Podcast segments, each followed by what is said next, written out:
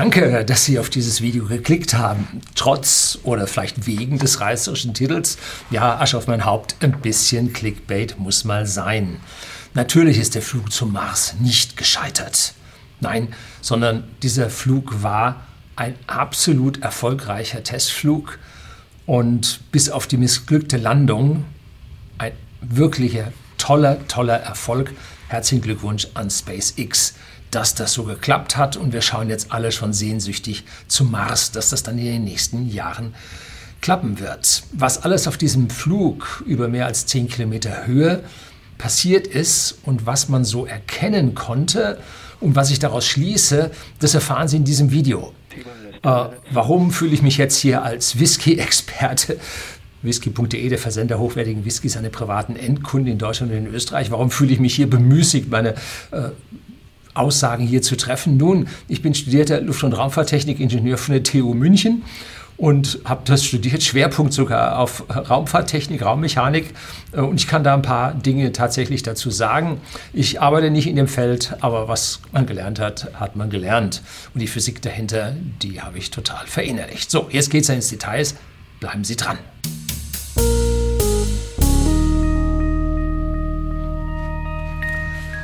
Am 9.12., also gestern, 9.12.2020, saß ich also vor da, dem YouTube-Schirm und habe gebannt geschaut. Ja, am Vortag gab es also den ersten Startversuch und da wurde just zum Moment der Zündung wurde die ganze Geschichte gecancelt und äh, nun einen Tag verschoben. Und jetzt saß ich also am 9.12. wieder davor, hatte vorher mal so ein bisschen reingeguckt und so und dann stand da, wann es ungefähr losgehen sollte. Und es sollte um 22 Uhr unserer Zeit losgehen, war dort, also später Nachmittag, Sonne stand ein bisschen äh, schon im, in der Kamera drin und das ist äh, Boca Chica, das ist fünf Kilometer von der mexikanischen Grenze entfernt an der Golf von Mexiko Küste in Texas. Dieses Boca Chica ist ein Nest mit, ich glaube, 23 Einwohnern. Und SpaceX hat dort ein Testgelände von 12 Hektar Größe, aufgeteilt auf, ich glaube, 8 Hektar äh, Facility und 5 Hektar äh, Kontrollzentrum und Steuerungszentrum. Und da ging es also ab. Tja, dann saß ich nun davor und bei T minus 2 Minuten und 6 Sekunden. Minus heißt immer, es ist vor dem Start und Plus heißt immer nach dem Start. Also bei T minus 2 Minuten 6 Sekunden hielt der Countdown an. Hörte man da. Und äh, ja, man merkte dann auch, dass sich der Druck auf den Tanks abbaute, denn man sieht immer diese weißen Kondensfahnen am Raumschiff. Das ist da der tiefgekühlte Sauerstoff. Der erwärmt sich über die warme Umgebungsluft an dem schlecht isolierten Raumschiff. Und es baut sich Druck im Tank auf und damit das Ding nicht zerreißt, musste über ein Überdruckventil abdampfen. Und da sieht man den dann kondensieren in der Luft und der Umgebungsluft. Und äh, da sah man, das wurde immer weniger. Und da wusste ich, ach ja, da wird das nun länger dauern. Und was macht man dann? Dann geht man zu Bett. So, das war also nach fünf Minuten war das klar, dass das so schnell nicht wieder gestartet wird. Viel später in der Nacht startete dann, also in unserer Nacht startete dann der Countdown wieder und zwar dann von T minus sieben Minuten. Das heißt, man hat die Uhren wieder ein bisschen zurückgestellt. Warum? Nun, jetzt müssen wieder eine ganze Menge Checks an den Stellen, wo man Veränderungen durchgeführt hat, wieder gemacht werden. Und ein richtiges Startfenster gab es nicht, das man einhalten musste, weil man ja nirgendwo im Orbit oder so zu einem gewissen Zeitpunkt an einem genau einem gewissen Ort sein musste, um hier ein Rendezvous oder einen Satelliten auszusetzen oder so, sondern nee, man wollte ja nur mal 12,5 Kilometer hochfliegen und dann wieder landen. Und alles, was man dazu braucht, ist eine äh, temporäre Flugrestriktionszone. Und die wird also dann eingereicht bei der FAA und die sperrt dann den Luftraum für diese Zeit.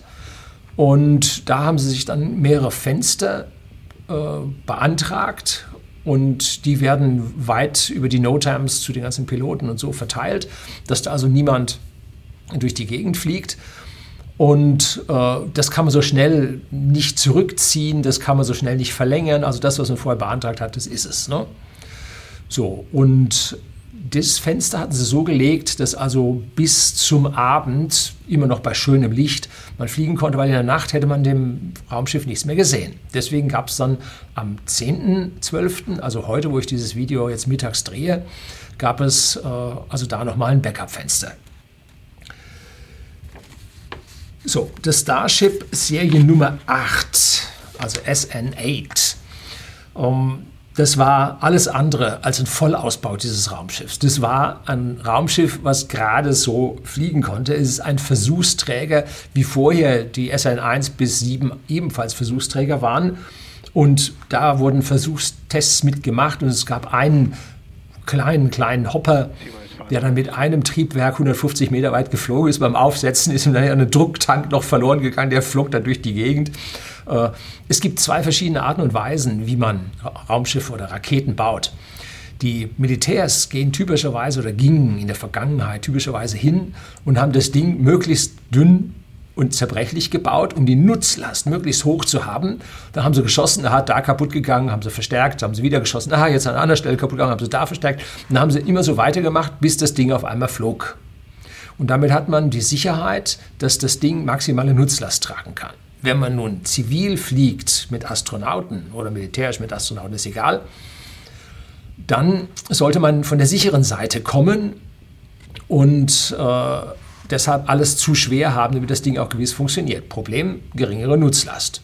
So, und Tesla, Tesla sage ich schon, SpaceX mit äh, seinem Chefphysiker und Strategen Elon Musk, der auch der Chef von Tesla ist, die gehen nun diesen militärischen Weg, dass die also möglichst viel Nutzlast haben wollen und deshalb äh, an der Versagensgrenze arbeiten. Und am Anfang, da haben sie Probleme gehabt beim Enttanken, da knitterte das alles wie so eine Whisky-Brennblase, bei der das äh, Druckventil äh, schadhaft ist, wenn man da Restflüssigkeit aus der Brennblase ablässt und das das Ventil geht nicht auf, weil es irgendwie durch Überkochen verstopft ist oder so, dann knittert die Brennblase auch zusammen. Haben sie also einen Versuchsträger da zusammengeknittert, war schon sehr ärgerlich, lag nicht an ihrem Problem, sondern an, dem, an der Prozedur. Man hat also menschlichen Fehler gemacht und nicht irgendwie äh, von der Auslegung her technischen Fehler gemacht.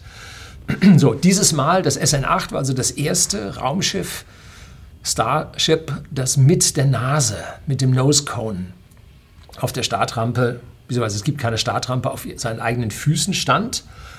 Und damit haben sie jetzt das erste Mal diese Steuerflächen oben am Nose Cone dran und sieht jetzt auch mit dem zusammengehenden Nose Cone jetzt auch endlich mal wie ein Raumschiff aus. Und es hatte drei Triebwerke montiert. In der finalen Version soll das Starship sechs Triebwerke bekommen und zwar drei, wie sie jetzt in der Mitte montiert sind, bewegliche, steuerbare, an Gimbals steuerbare, mit kleinen Düsen und außenrum noch drei mit großen Düsen, die dann auf das Vakuum optimiert sind.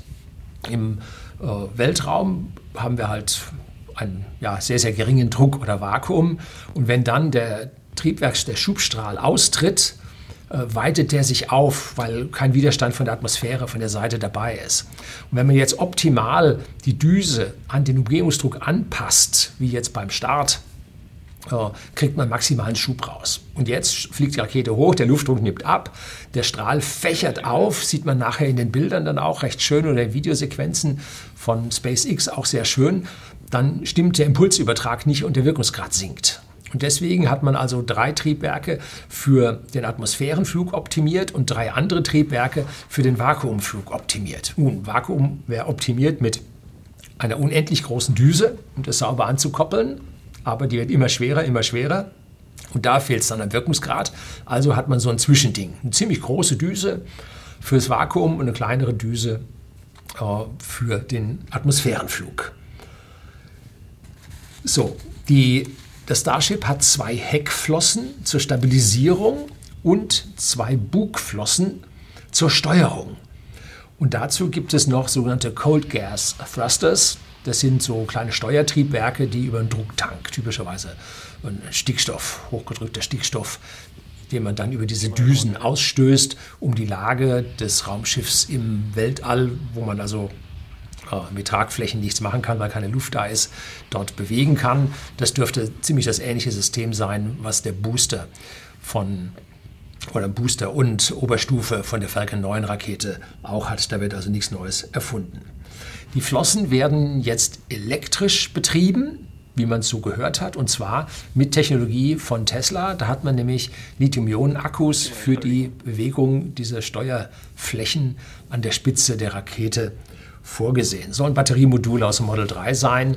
Äh, natürlich nicht so ein Kasten, sondern die werden schon anders verbaut sein, aber im Prinzip äh, funktionierendes vom Model 3 übernommen. So, dann gab es also null Start und der Start ging los und die Rakete erhob sich relativ langsam vom Startplatz. Interessant an der Stelle ist, dass es keinen Startturm gibt.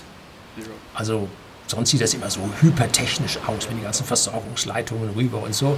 Beim Starship, nö, man hat keinen Startturm, ne? das macht man von unten. Also sieht so ein bisschen mehr hemdsärmelig aus, sieht ein bisschen mehr ja, Sci-Fi-mäßig aus, dass also die Rakete ja, selbstständig startet und nicht auf eine riesengroße Ground-Versorgung angewiesen ist. Aber natürlich, man sieht ja nebendran die Tanks, wo die Flüssigkeiten herkommen und so. Bloß man hat sich halt diesen riesen, Tank, äh, diesen riesen Startturm gespart und macht das nun von unten. Ne? Gut. Dann beim Start werden also alle drei Triebwerke gezündet und man sieht, wie dieser Strahl, der aus den Triebwerken austritt, von der Umgebungsluft etwas zusammengedrückt wird. Ne? Und diese Triebwerke bringen nun das Raumschiff auch nur relativ langsam in die Höhe.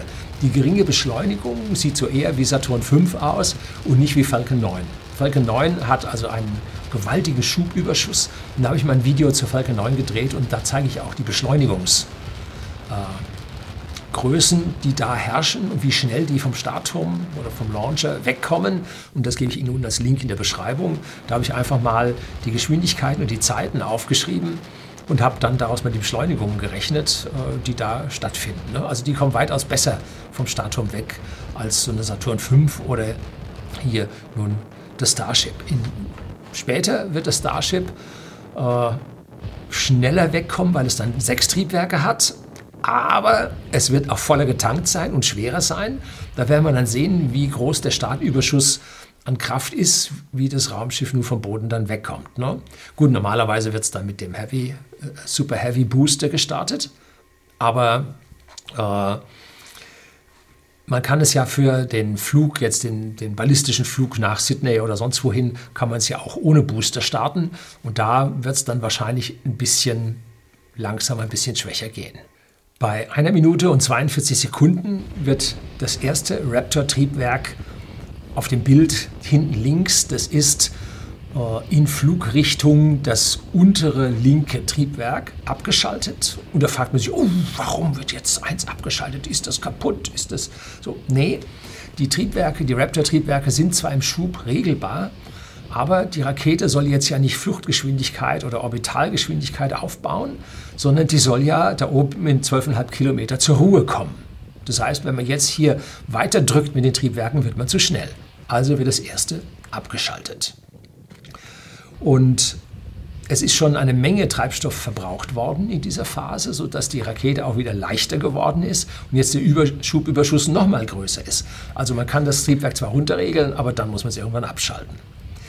Bei 3 Minuten 13 Sekunden wird dann das zweite Triebwerk auf dem Bild hinten rechts, also das in Flugrichtung unten rechts oder in Wiedereintrittsrichtung kommen wir nachher zu, unten rechts abgeschaltet und nur noch eines brennt. Man sieht jetzt deutlich, wie der Schubstrahl des Triebwerks wirklich nach Verlassen der Düse weit aufgeht, weil halt da oben in 10, 12 Kilometer Höhe der, Luft, der Luftdruck schon ganz schön niedrig ist und die Düse nicht mehr so sauber angepasst ist. Es fällt auch auf, dass das Raumschiff auf dem großen Bild jetzt nicht mehr kleiner wird. Es hat nämlich hier seine Gipfelhöhe erreicht. Allerdings, ich nehme an, da war eine Mod-Zoom-Optik mit dabei, äh, die das dort äh, rausgeholt hat. Ähm, dass man also daraus nicht ganz drauf schließen kann, wie groß das ist.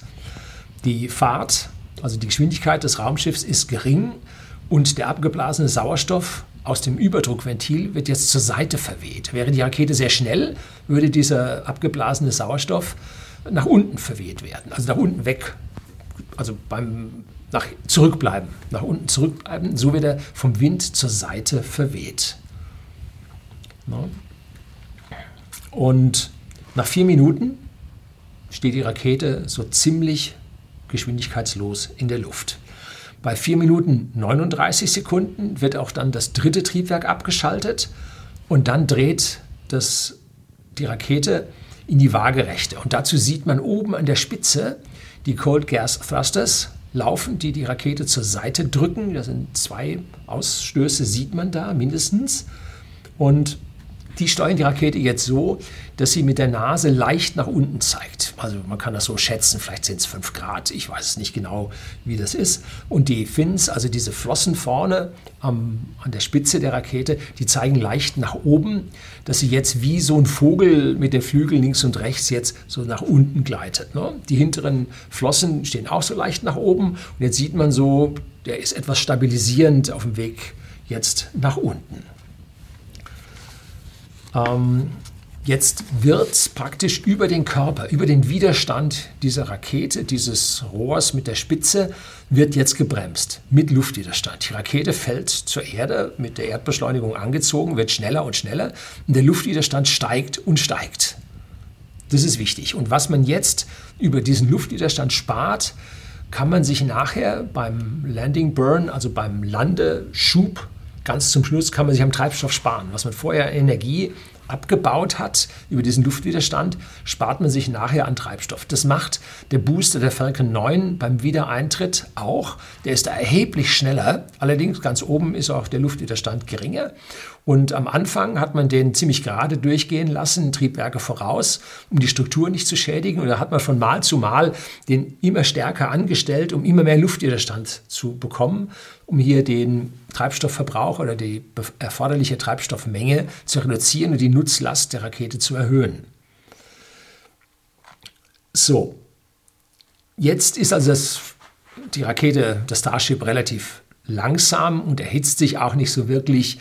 Man hat auf Bildern vorher schon gesehen, wie man so Hitzekacheln aufgeklebt hat, die dann im finalen Zustand die gesamte Unterseite des Raumschiffs, jetzt erkennt man, wenn die Fins so zur Seite oben stehen, vorne und hinten, dann sieht man, äh, was unten bei dem äh, Raumschiff ist. Und da unten werden dann diese Hitzekacheln aufgeklebt. Sie sind viel dünner als beim Space Shuttle. Da waren die, ja, ich weiß nicht, 15, 20, 25 Zentimeter dick weil der Space Shuttle halt nicht so heiß werden durfte mit dem ganzen Leichtbaumaterial, mit dem ganzen Aluminium, äh, Magnesium und was sie da alle drin hatten, mit dem geringen, äh, ja, nicht nur Schmelzpunkt, sondern auch äh, nachlassenden Festigkeit mit höherer Temperatur. Jetzt hat man das ganze Ding aus Edelstahl, das verträgt deutlich mehr Temperatur.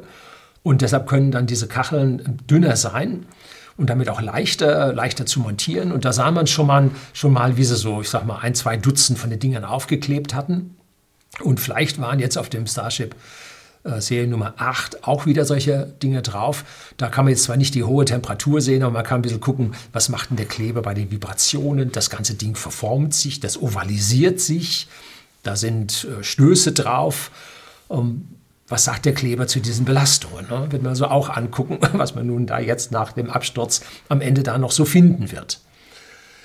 So, wichtig ist dann, wenn dieser Starship mit Hyperschall aus dem Orbit in die Erdatmosphäre eintritt, da müssen diese Dinge wirklich funktionieren. Und da hat man ja dann auch mit Hitzeschild schon einige Erfahrungen mit äh, der Versorgungskapsel von der Dragon, Versorgungskapsel zur ISS und mit der Crew Dragon jetzt gemacht dass man da also ziemlich genau weiß, äh, was für Temperaturen, was für Energien dort auftreten.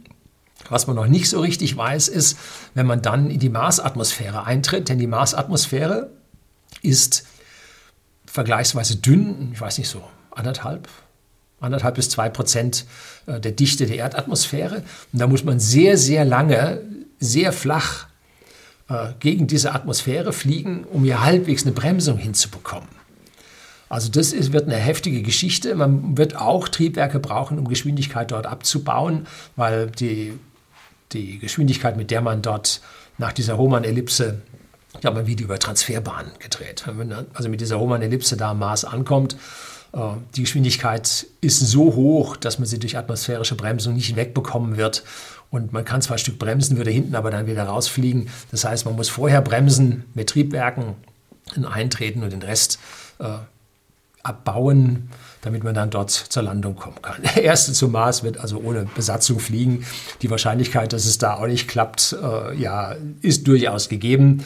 Aber wie gesagt, man irrt sich voran und mit einfachen oder mit ganz knappen äh, Auslegungen versucht man das dann zu schaffen.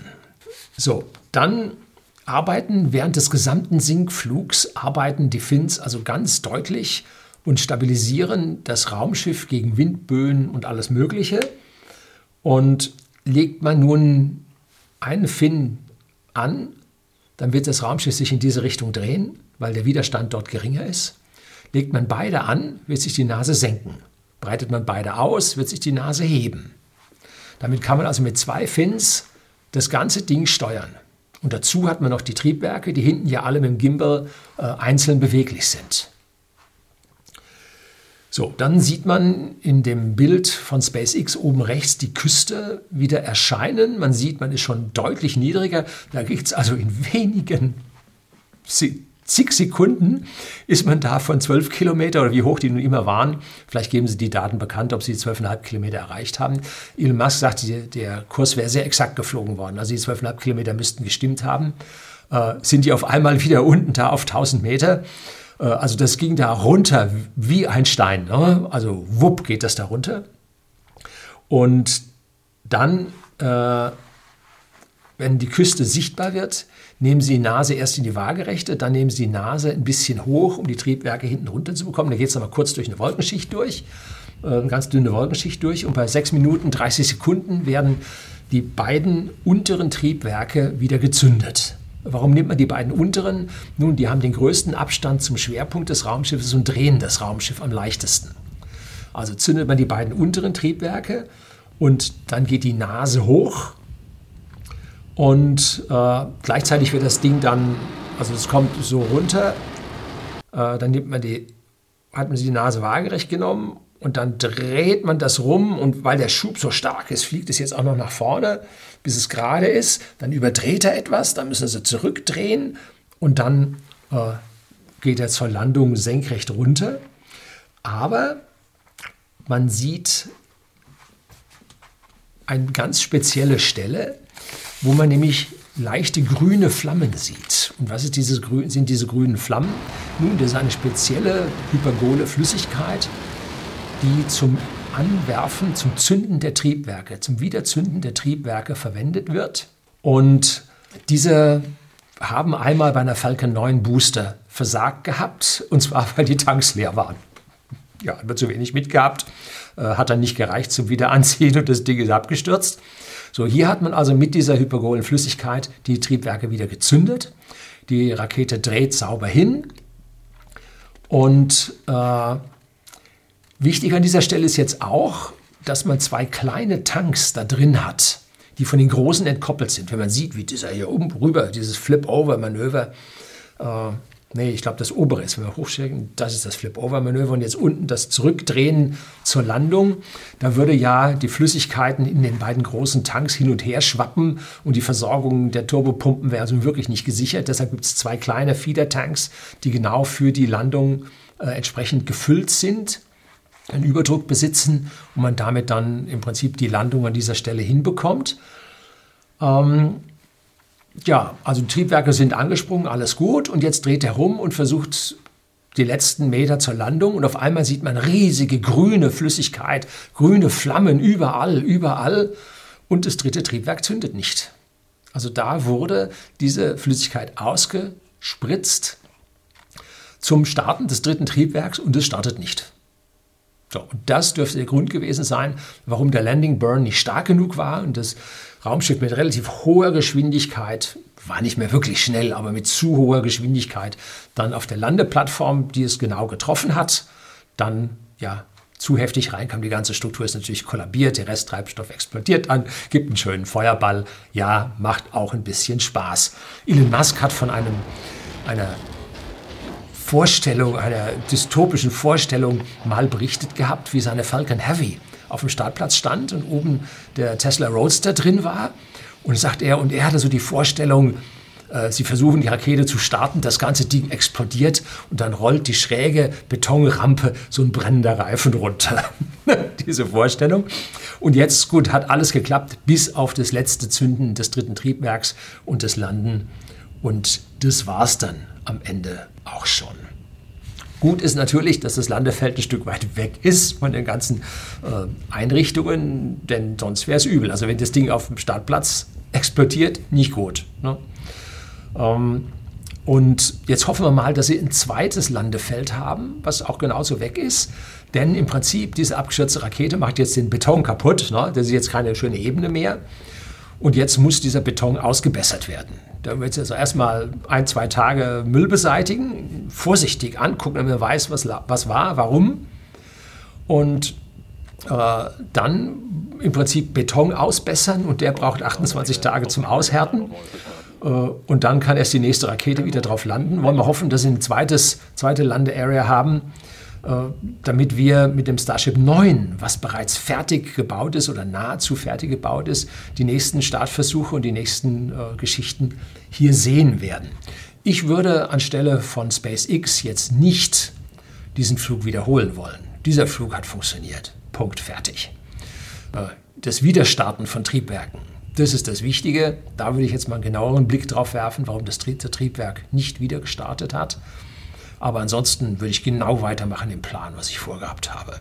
Und der nächste Flug wird deutlich höher gehen und der, dazu wird er, vermute ich mal, dann alle sechs Triebwerke drin haben müssen. Ich weiß nicht, ob sie jetzt noch einen mit drei Triebwerken dazwischen reinmachen. Ich glaube das nicht, weil einfach der Schub nicht hoch genug ist, um mit größeren Treibstoffmengen diese Rakete, die Rakete vom Boden wegzubringen. Also wird man aus meiner persönlichen Sicht wahrscheinlich drei sehen. Was gut ist, die gesamten Daten wurden gesammelt. Da haben sie dann selber sich auch beglückwünscht, dass alle Daten gesammelt werden konnten. Und damit lassen sich jetzt die aerodynamischen Parameter, die Regelungsparameter, die bislang alle in der Simulation im Computer abliefen, damit lassen die sich genauer spezifizieren. Jetzt weiß man den Luftwiderstand des gesamten Systems besser. Jetzt weiß man die Wirksamkeit der Steuerflächen, weiß man besser.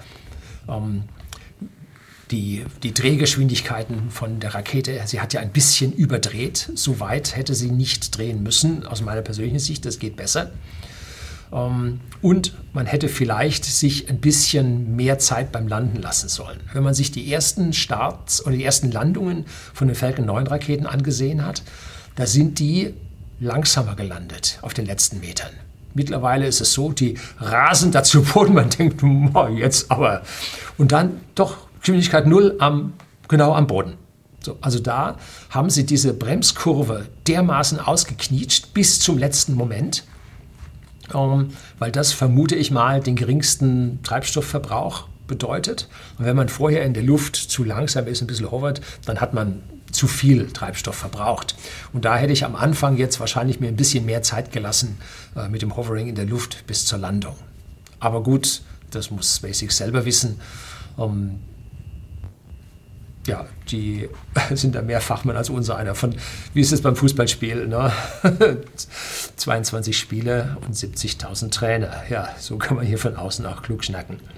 So, mit den Raptor-Triebwerken haben sie noch aus meiner persönlichen Sicht so einige Probleme. Vorher wurden ja da nach dem Static Fire und so war eine Undichtigkeit, da musste das eine Triebwerk wieder raus.